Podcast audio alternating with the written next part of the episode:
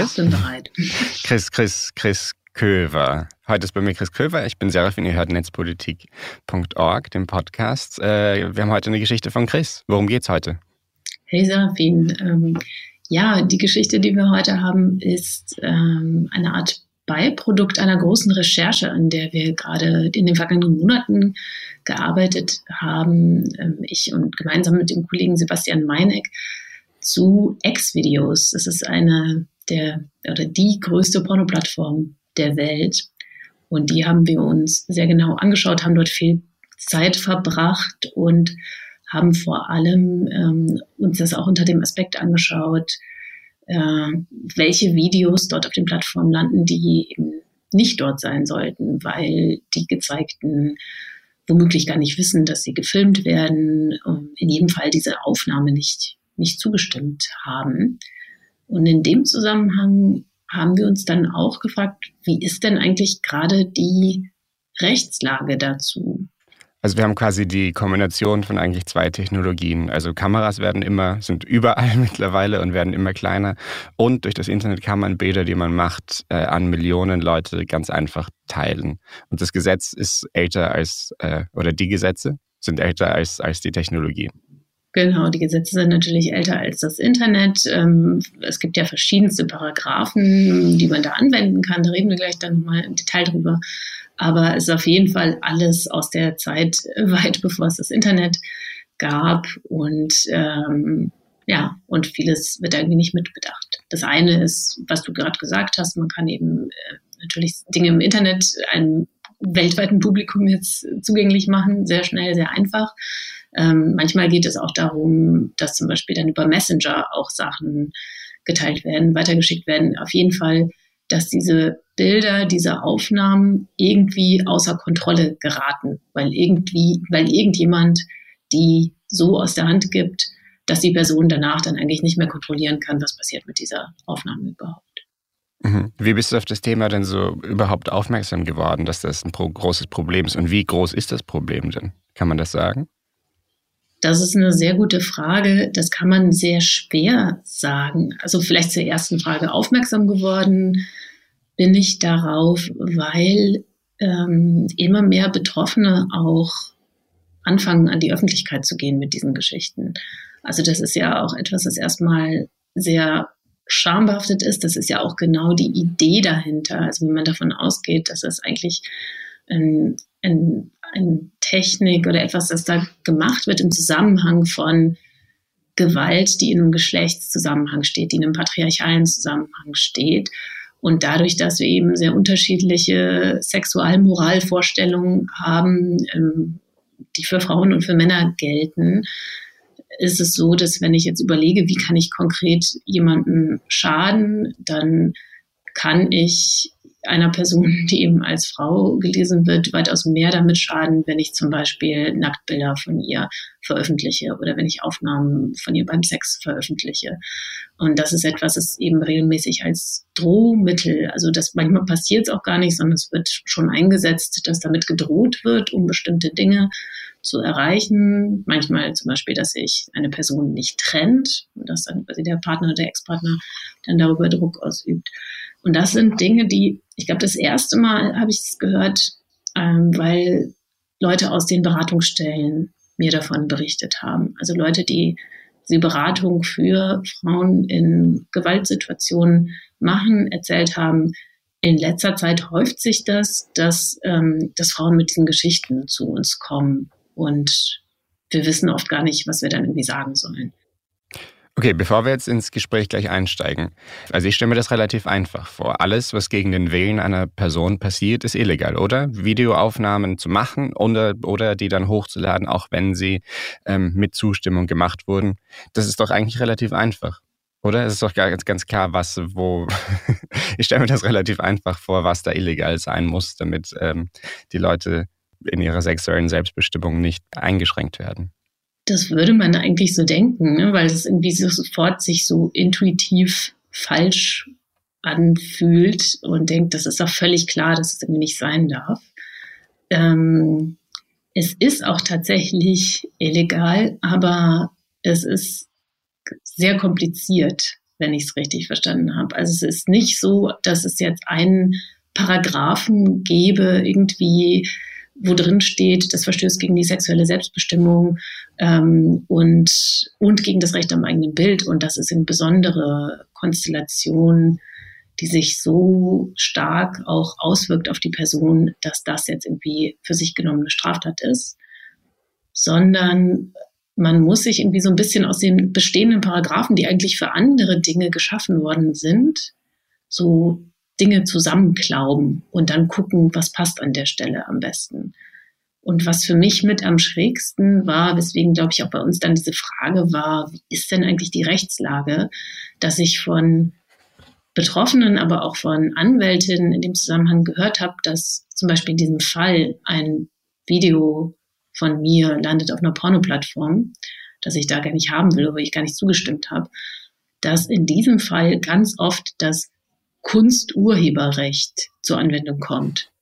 Also irgendwie etwas, was ja noch nicht mal im Strafrecht steht, sondern wir sind so, äh, Kunsturheberrecht?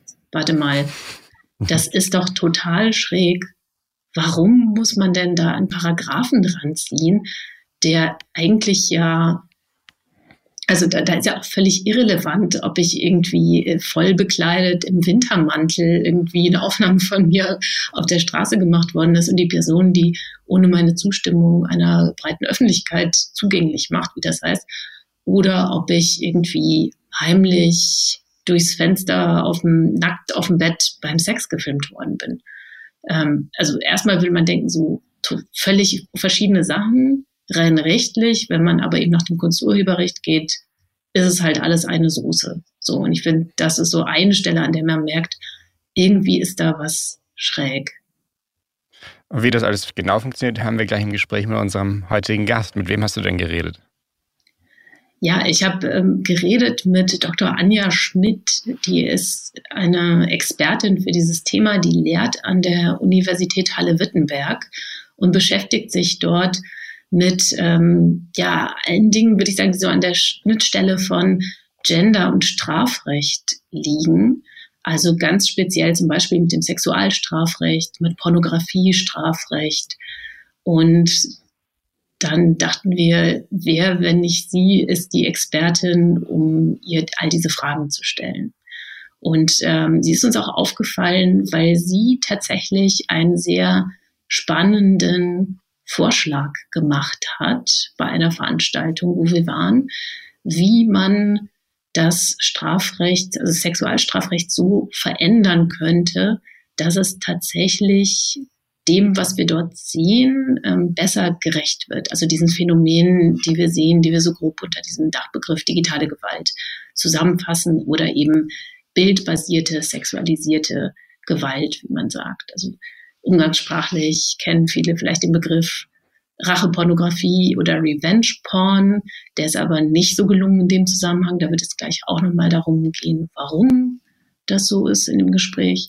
Und ähm, ja, eigentlich Fachleute sprechen inzwischen von bildbasierter sexualisierter Gewalt und plädieren dafür, diesen Begriff zu benutzen, um tatsächlich zu benennen, was es ist. Es ist nämlich nicht Pornografie, es ist eine Form von Gewalt. Anja Schmidt forscht auch sehr viel zu dem Thema. Unter anderem leitet sie ein großes Forschungsprojekt zum Thema Pornografie und sexuelle Selbstbestimmung. Und da steht, dass es auch um eine grundlegende Kritik des Pornografiestrafrechts geht. Und ich wollte von ihr wissen, was, wie diese Kritik eigentlich aussieht. Was kritisiert sie konkret daran? Ja, also am Pornografiestrafrecht lässt sich viel kritisieren. Also es wird zum Beispiel immer noch der Einwand erhoben, dass es moralisierend ist, dass es dadurch auch sozusagen weniger auf den Schutz der sexuellen Selbstbestimmung ausgerichtet ist, als vielmehr auf den Schutz einer herrschenden Sexualmoral. Dass es unbestimmt ist, dass also unklar ist, was fällt da jetzt eigentlich drunter und was nicht. Dass es ausgesprochen unübersichtlich ist. Und meine grundlegende Kritik ist eigentlich, ähm, dass es nicht konsequent auf, ja, auf den Schutz der sexuellen Selbstbestimmung ausgerichtet ist. Und ähm, würden Sie sagen, das ist etwas, das daran liegt, dass das deutsche Strafrecht mh, hm, ja schon recht alt ist oder dass diese Paragraphen, um die, über die wir da auch sprechen, auch veraltet sind und nicht mehr zeitgemäß? Ja, das hat auf jeden Fall den Grund. Ähm, zum Beispiel reflektiert der, reflektiert der Pornografiebegriff nicht, dass auch Rechte der dargestellten Personen verletzt sein können. Ja, also das Recht am eigenen Bild in Verbindung mit dem Recht auf sexuelle Selbstbestimmung. Hier haben wir im Pornografiestrafrecht zwar einen umfassenden Schutz von Kindern und Jugendlichen, also bei Kinder- und Jugendpornografie, aber einen absolut lückenhaften Schutz, was ähm, Darstellung von erwachsenen Personen, sexualbezogene Darstellung von erwachsenen Personen angeht. Finden sich denn im deutschen Strafrecht, obwohl das eben aus einer Zeit weit vor der Digitalisierung auch stammt teilweise, finden sich trotzdem Paragraphen, die man zum Beispiel auf diesen ganzen Bereich bildbasierte Gewalt anwenden könnte. Also ähm, speziell jetzt zum Beispiel das Hochladen von Bildern auf Pornoplattformen. Das ist ja ein Thema, ähm, wo man jetzt immer mehr von hört, wo Betroffene auch ähm, von berichten inzwischen. Gibt es dafür ähm, Paragraphen, die sich darauf anwenden lassen? Ja, also es gibt Normen, die sich darauf anwenden lassen. Interessanterweise befinden die sich aber außerhalb des Pornografiestrafrechts und teilweise auch außerhalb des Sexualstrafrechts. Also da wird sexuelle Selbstbestimmung ähm, nur ganz unzureichend reflektiert. Eine ganz wichtige Norm ist ähm, der Paragraph 201a Strafgesetzbuch, die Verletzung des höchstpersönlichen Lebens- und Geheimbereiches durch Bildaufnahmen. Das ist sozusagen die offizielle Überschrift dieser Norm. Und in dieser Norm wird das Herstellen und Übertragen von Bildaufnahmen ähm, einer Person unter Strafe gestellt, unter anderem, wenn diese Bildaufnahme sexualbezogen ist, also eine nackte Person zeigt oder bei sexuellen Handlungen oder Genitalien eine Person zeigt. Und diese Person muss sich aber zusätzlich in einem gegen Einblicke geschützten Raum befinden. Darunter zählen Wohnungen, darunter zählen Toiletten, also abgeschlossene Toilettenkabinen, ähm, das ärztliche Untersuchungszimmer. Aber dazu zählen zum Beispiel nicht öffentlich zugängliche Saunen oder der FKK-Strand. Also es ist sozusagen ein räumlich eingeschränkter ähm, Anwendungsbereich. Dann haben wir, also ne, sind jetzt so ganz unterschiedliche Regelungen. Dann haben wir natürlich den Schutz vor Upskirting. Da ist ja der 184k letztes Jahr neu ins Gesetz eingefügt worden. Der ähm, schützt an allen Orten vor Upskirting. Da müssen aber die äh, Genitalien zum Beispiel gegen äh, besonderen Anblick geschützt sein. Also wenn sich eine Person bewusst entkleidet, zum Beispiel am FKK-Strand, greift diese Norm nicht. Und ähm, was wir dann auch haben, so einen allgemeinen Schutz des Rechtes am eigenen Bild im Kunsturhebergesetz.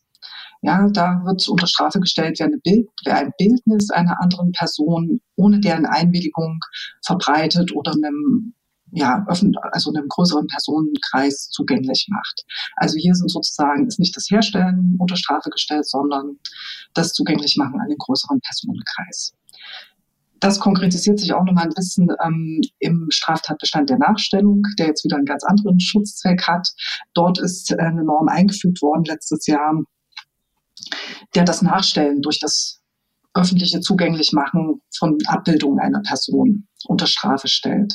Das setzt voraus, dass das wiederholt geschieht und Nachstellen setzt voraus, dass der Täter auf einen geistigen Kontakt mit dem Opfer zielt.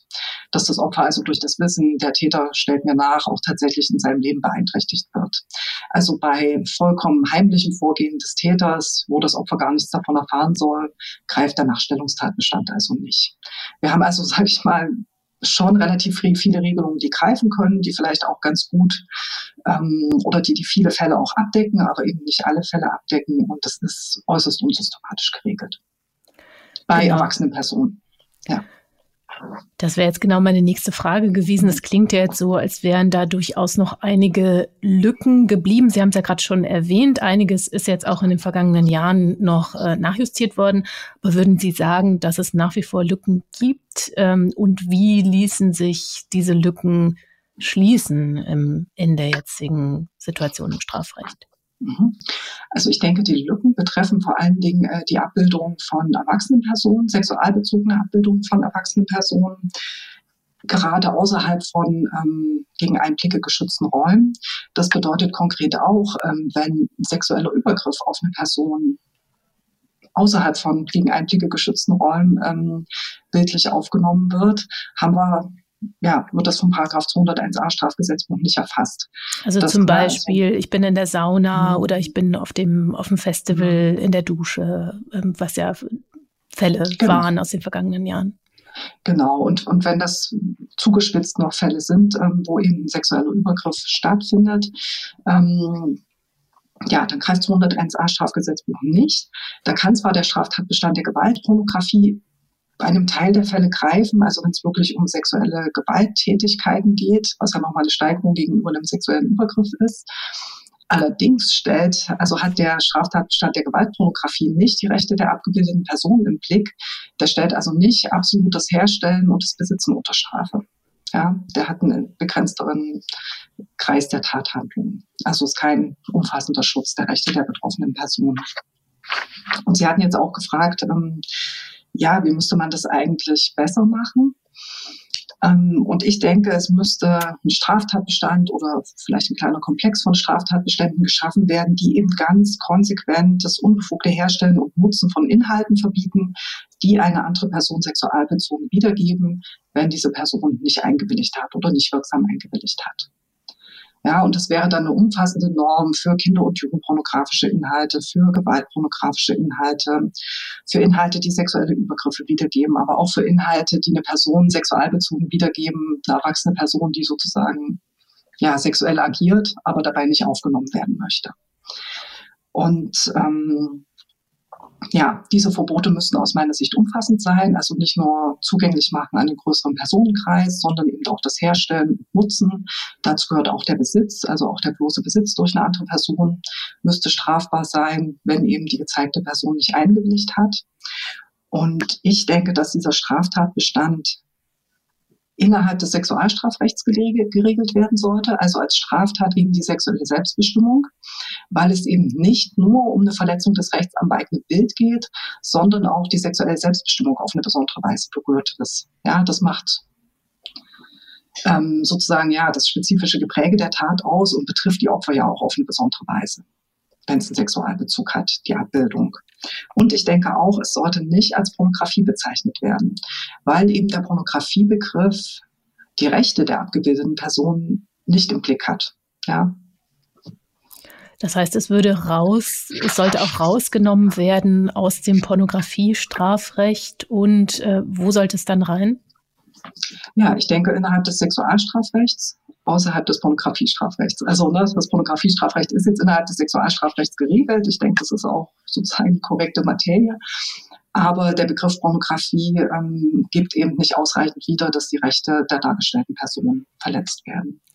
Und in dieser Situation, also abgesehen davon, was Sie ja gerade schon erwähnt hatten, dass es ja dann ein Paragraph wäre, der eben ganz konkret auf die Rechte der Abgebildeten auch abzielt, ähm, Jetzt gerade, wenn Sie das so erklären, stelle ich mir das so vor, im Moment gibt es eben ganz viele verschiedene Stellen im Strafrecht, von denen ich mir überall so ein bisschen was zusammenklauben muss, um daraus was zu zimmern, was eben einigermaßen einen Schutzrahmen herstellt. Aber da bleiben dann immer noch bestimmte Situationen, die ähm, wie, wie, wie so lose Maschen, durch die das dann durchfällt. Also zum Beispiel, wenn jemand ohne meine Zustimmung mich filmen würde, diese, diese Aufnahmen dann aber zum Beispiel nicht auf eine Pornografieplattformen hochlädt, wäre das dann im Moment nicht strafbar. Ist das richtig?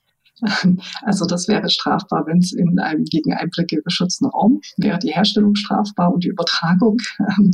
allerdings, ähm, wenn es außerhalb dieser Räume ist, ähm, dann kommt Upskirting in Betracht, ne, wenn die Aufnahme entsprechend ist. Und was ähm, ja dann nicht in Betracht kommt, ist so eine Strafbarkeit nach dem Kunsturhebergesetz. Also wenn sozusagen das Zugänglichmachen an den größeren Personenkreis erforderlich ist. Also da hat man zum Beispiel auch ein Problem, wenn das jetzt in einer geschlossenen Benutzergruppe hochgeladen wird und der Personenkreis nicht groß genug ist. Ja, dann kann das auch problematisch werden, die Anwendung. Ist dafür wichtig, ob ich die Aufnahme gemacht habe? Ich hatte bisher oft gedacht, mhm. dass es so ist, dass man für die Geltmachung des Kunsturheberrechts, ähm, das quasi solche Fälle betrifft, wie man hat Aufnahmen von sich selbst gemacht, hat die an einen Partner, Ex-Partner vielleicht verschickt mhm. und der macht dann Dinge damit, dem man nicht zugestimmt hat. Wenn er sie, also Kunsturhebergesetz, wenn die Person sie in einem größeren Personenkreis zugänglich macht. Genau. Aber jetzt eine Weitergabe an zwei, drei Personen reicht sicher nicht. Meine Frage zieht, glaube ich, darauf, ob entscheidend ist, ob ich die Aufnahme gemacht habe oder kann das auch sein, dass ich zu sehen bin und jemand anderes hat die gemacht? Mhm. Nee, darauf kommt es nicht an. Also ähm, wenn ich selbst Aufnahmen mache und jemand andere eine andere Person benutzt die unbefugt, dann ist sozusagen die unbefugte Nutzung ähm, strafbar. Es geht ja um das Recht am eigenen Bild. Also, und das steht Ihnen ja zu. Ja, das heißt, die andere Person kann nicht darüber entscheiden, wie diese Aufnahme verwendet wird, auch wenn sie, die andere Person, Urheber der Aufnahme ist. Na, also sobald es veröffentlicht wird oder halt einem, einem größeren Personenkreis zugänglich gemacht wird, müssen sie zustimmen. Es gibt da so bestimmte Ausnahmen im Kunsturhebergesetz, ähm, aber das betrifft dann besondere Fälle. So. Gut, aber man merkt gerade schon, ich glaube, man kann getrost sagen, die Situation jetzt gerade ist kompliziert und das könnte man ein bisschen auflösen, indem man sagt, man macht halt ähm, einen Paragraphen, der sich explizit um die sexuelle Selbstbestimmung dreht und in dem dann alles gebündelt aufgefangen werden würde, richtig? Genau.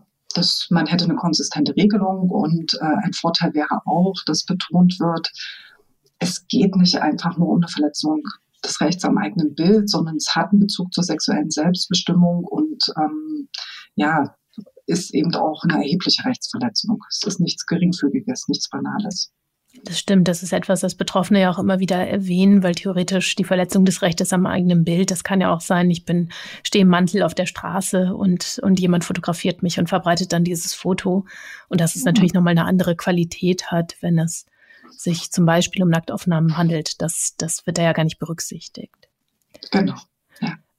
Sie hatten ja eben schon erwähnt, die Verschärfung des Stalking- oder Nachstellungsparagraphen im vergangenen Jahr.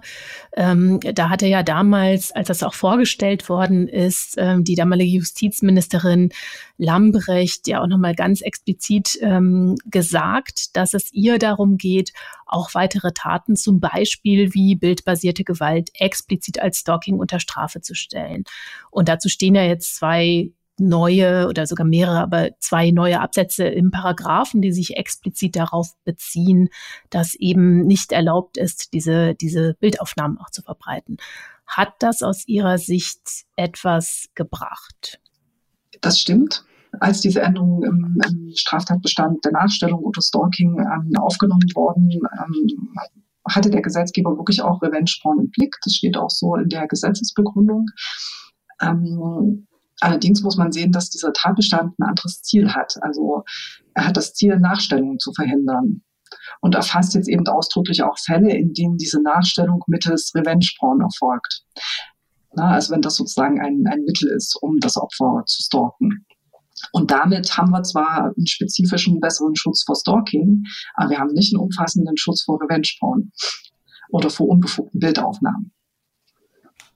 Ich erinnere mich, dass bei der Vorstellung des Entwurfs damals schon ähm, der Dachverband der Frauenberatungsstellen und auch andere Personen, die dazu ähm, sich dann schon da länger damit beschäftigen, auch darauf hingewiesen haben, dass es ja womöglich auch nicht darum geht, das Gesetz zu verschärfen oder jetzt das Strafmaß zu erhöhen, sondern dass gerade in diesem Bereich auch ähm, sowohl Stalking, aber eben auch bildbasierte Gewalt ganz oft das Problem ja eher in der Strafverfolgung liegt. Vielleicht, bevor ich was zur Strafverfolgung sage, ähm, interessant ist auch, dass sich diese Debatte damals beim Nachstellungsparagraphen auf Revenge-Porn auf diese Fälle beschränkt hat. Aber diese unbefugten Bildaufnahmen, das sind ja gar nicht nur Beziehungstaten oder Taten, die sich auf äh, verflossene Beziehungen äh, beziehen. Äh, das können auch äh, entfernte Freunde und Bekannte sein oder Menschen, die man gar nicht kennt, ja, bei öffentlichen Toiletten, Spycam-Aufnahmen.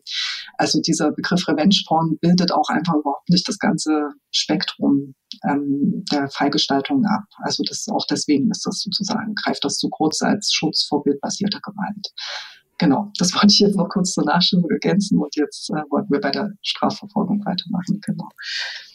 Genau, ein Problem in dem Zusammenhang, auf das immer wieder hingewiesen wird, ist, dass es ja womöglich gar nicht darum geht, das Strafmaß weiter zu erhöhen oder Paragraphen weiter zu verschärfen, sondern dass es oft eher in der Strafverfolgung im Argen liegt. Also dass Staatsanwaltschaften oder Gerichte sich da auch schwer tun, äh, bestimmte Handlungen als Gewalt zu erkennen. Ist es etwas, was Sie ähm, auch so bezeichnen würden?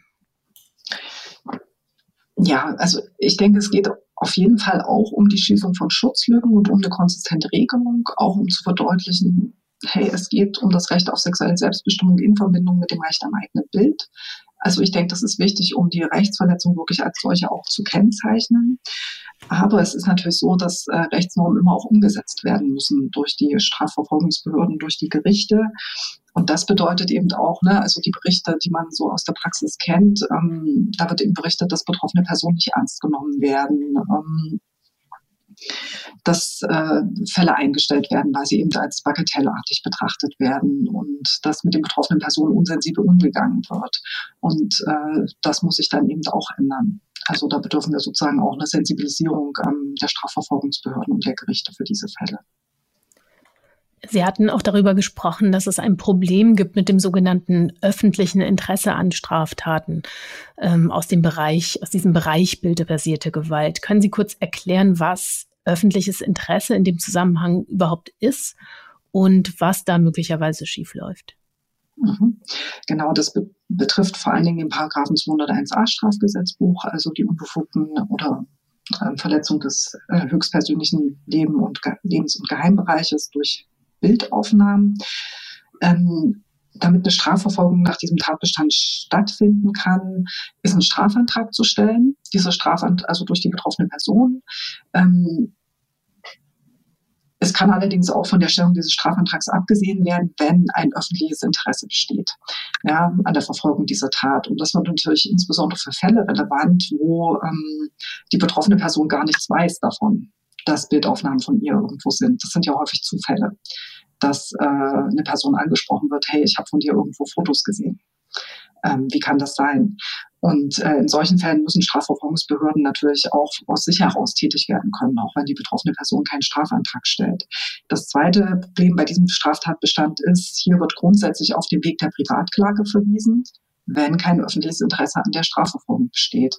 Und bei diesem Verweis auf den Weg der Privatklage muss man halt sehen, da muss dann sozusagen das Opfer selbst die Straftat verfolgen vor Gericht, also Privatklage erheben, ähm, muss einen Gebührenvorschuss zahlen, muss den Täter, den möglichen Täter benennen ähm, und ist natürlich den Belastungen diesen Verfolgungsbelastungen einfach ausgesetzt. Also faktisch führt das dazu, dass kaum eine betroffene Person diesen Weg geht.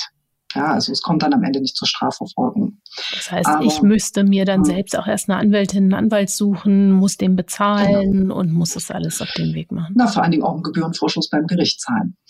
Ne? In also, welcher Größenordnung liegt das dann? Oh, das kann ich jetzt nicht so gut sagen.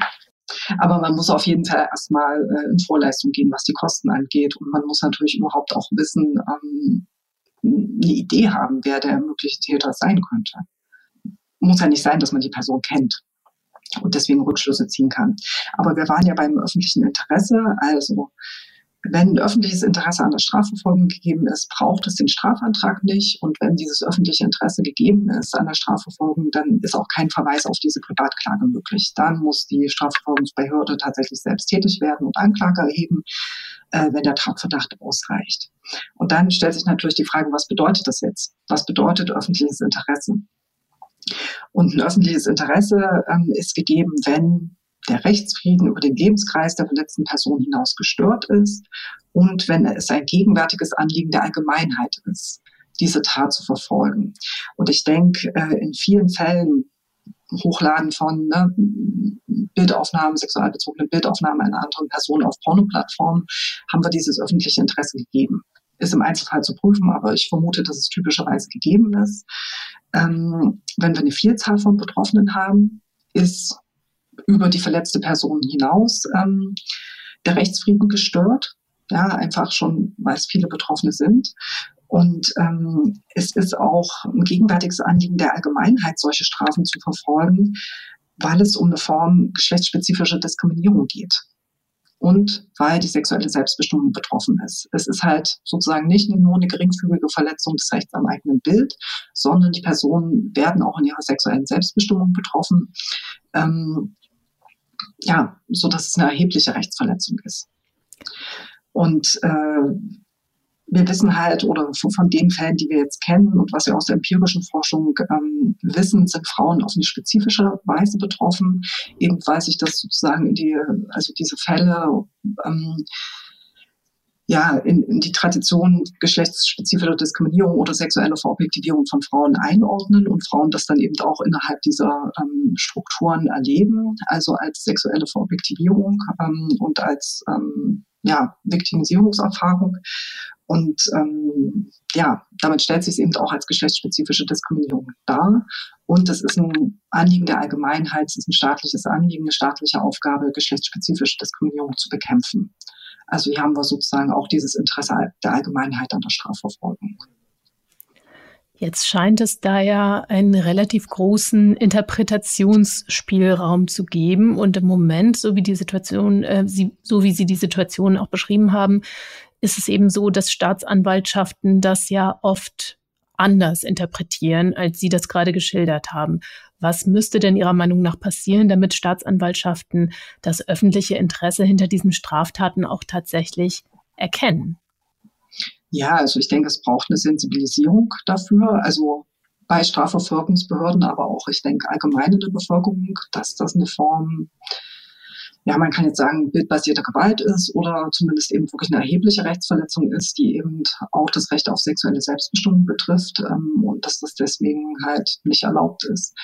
Und ähm, ja, bei Strafverfolgungsbehörden bedarf es dann eben auch intensiver Aufklärung und Fortbildung, um für diese Taten zu sensibilisieren und um auch eben für den Umgang mit den betroffenen Personen zu sensibilisieren. Wäre das auch etwas, wo Sie sagen, das ist Aufgabe der Politik im Zweifelsfall dafür zu sorgen, dass genau diese Sensibilisierung passiert über die nächsten Jahre?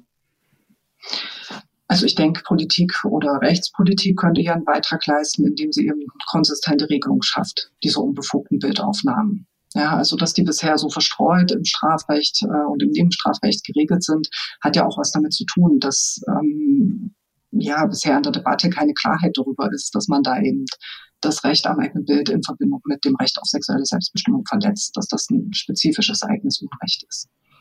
Und Sie meinen, davon würde dann auch nochmal eine Signalwirkung ausgehen, auch genau. an Staatsanwaltschaften zum Beispiel. Ja. Würden Sie Betroffenen heute in der jetzigen Rechtssituation denn dazu raten, eine Anzeige in solch einem Fall zu stellen? Ich könnte jetzt sagen, also ich würde zu einer Anzeige raten und dazu Unterstützung zu holen, aber ich glaube, ähm, ne, durch eine Anwältin tatsächlich und auch ähm, Anna Nackt, also ne, diese betroffenen Initiativen, die stellen auch ganz viel Informationsmaterial und AnsprechpartnerInnen zur Verfügung. Also ich glaube, man wird heute schon sehr gut oder kann sehr gut Unterstützung finden, wenn man da ähm, ja, okay. aktiv werden möchte.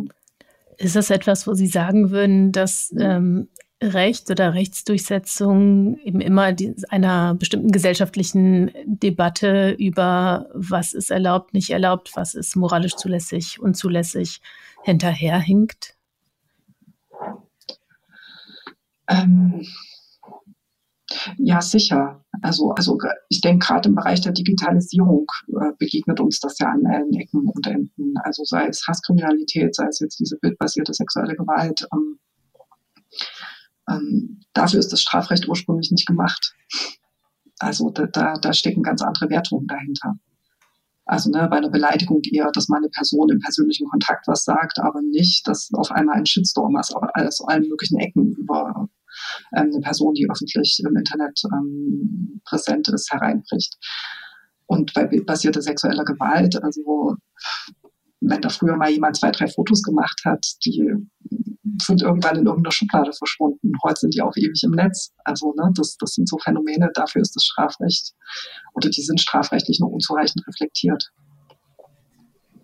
Und auch was die Netzregulierung angeht, ne? wobei ich mich da jetzt so gar nicht auskenne, da sind ja nochmal ganz andere Debatten ähm, auch, auch wichtig ich, ich beschäftige mich ja schon länger mit dem Thema, bin ja selbst, habe überhaupt keinen juristischen Hintergrund, deswegen, aber so langsam bin ich halt einfach dadurch, dass ich es jetzt seit Jahren mache, so ein bisschen tiefer drin. Und man hört es ja oft, dass man sagt, naja, wozu neue Strafnormen schaffen oder neue Paragraphen schaffen? Es ist doch alles da, man muss es einfach nur nutzen. Es ist wirklich vieles da, aber es ist halt unsystematisch und lückenhaft und es fehlt die Sensibilität sozusagen. Ne? Dafür. Also bei, bei Kinder- und Jugendpornografie ist das ja so geregelt. Ne? Also ich würde es nicht Pornografie nennen, aber okay, wir haben einen umfassenden Schutz im Pornografiestrafrecht. Und da würde ja auch jeder sagen, wenn man da irgendwie am Schutzstandard rütteln würde, um Gottes Willen. Ne? Das wäre überhaupt nicht kommunizierbar. Ähm, aber das heißt, sobald ich 18 werde, im Zweifelsfall habe ich ein Problem dann. Genau, genau. Und bei, bei Erwachsenen ist da überhaupt keine Sensibilität. Das ist schon sehr, ja, auch, auch eine merkwürdige Spannung. Okay, Chris, wir wissen jetzt, wir haben jetzt gehört, dass es ganz schön kompliziert ist. Ähm, für Betroffene ziemlich überwältigend, erstmal sich in diesem ganzen komplexen System auszukennen. Wo können sich Betroffene denn Hilfe holen? Also äh, eine Anlaufstelle, die, glaube ich, am Anfang sehr hilfreich ist, ist tatsächlich die Webseite von Anna Nackt, dieser Organisation, über die wir anfangs auch gesprochen hatten, weil dort Betroffene selber ihre Geschichten erzählen. Einerseits, so dass man, glaube ich, auch sofort wahrnehmen kann, okay, man ist nicht allein damit, dass es anderen Leuten auch passiert. Ähm, und dort stehen aber tatsächlich auch sehr konkrete, sehr hilfreiche Tipps, welche Schritte man ähm, nacheinander abarbeiten kann, was man dokumentieren sollte, aber auch wohin man sich wenden kann. Was auch eine sehr gute Adresse ist ähm, für Betroffene in Deutschland auf jeden Fall, ist die Webseite des BFF, also Dachverband der Frauennotrufe und Frauenberatungsstellen. Die haben auf ihrer Webseite nämlich eine Übersicht über alle regionalen Beratungsstellen. Also je nachdem, wo ich bin, kann ich dann sehen, wer ist da in meiner Nähe, wo ist eine Beratungsstelle, wo ich dann hingehen kann, um mit denen darüber zu sprechen.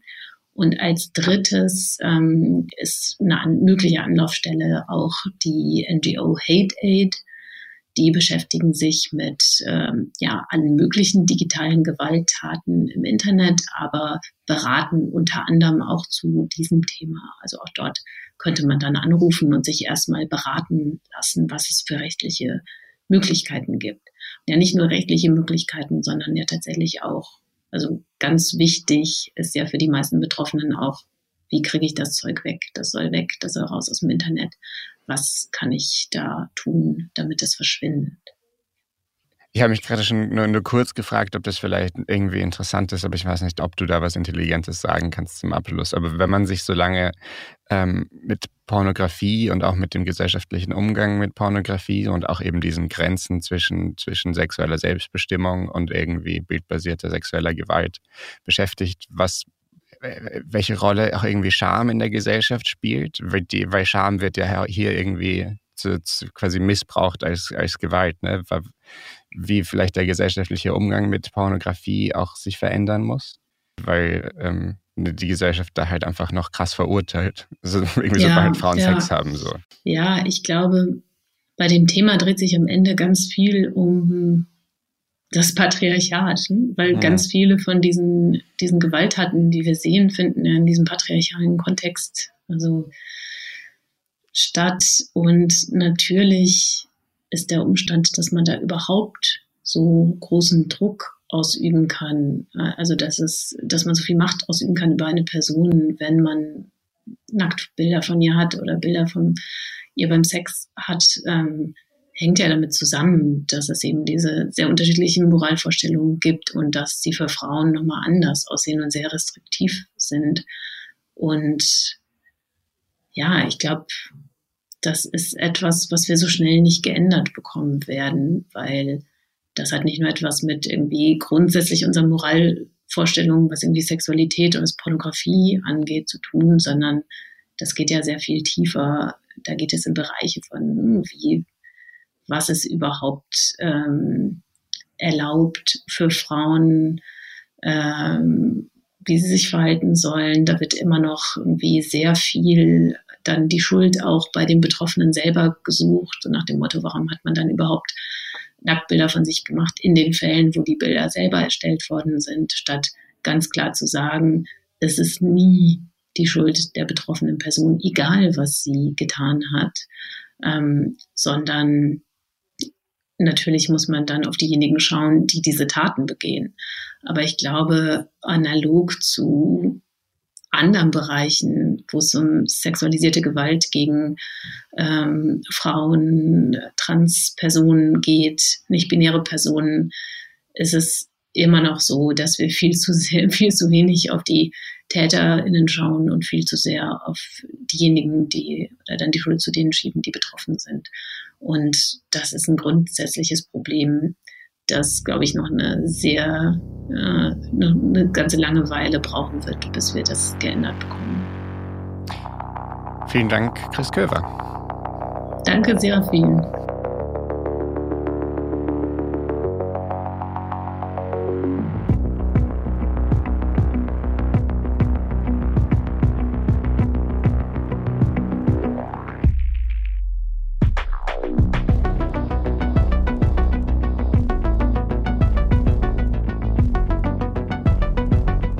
Das war der Podcast von netzpolitik.org.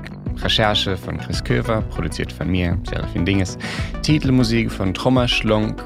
Und mehr Infos zu unserem Gast und weitere führende Links findet ihr natürlich auf netzpolitik.org. Lest dort auch die Artikel von Chris und Sebastian zu X-Videos. Wenn euch der Podcast gefallen hat, empfehlt ihn weiter, denn wir sind komplett spendenfinanziert. Wenn ihr uns also gerne hört oder lest, dann freuen wir uns über eine Unterstützung. Bis zum nächsten Mal.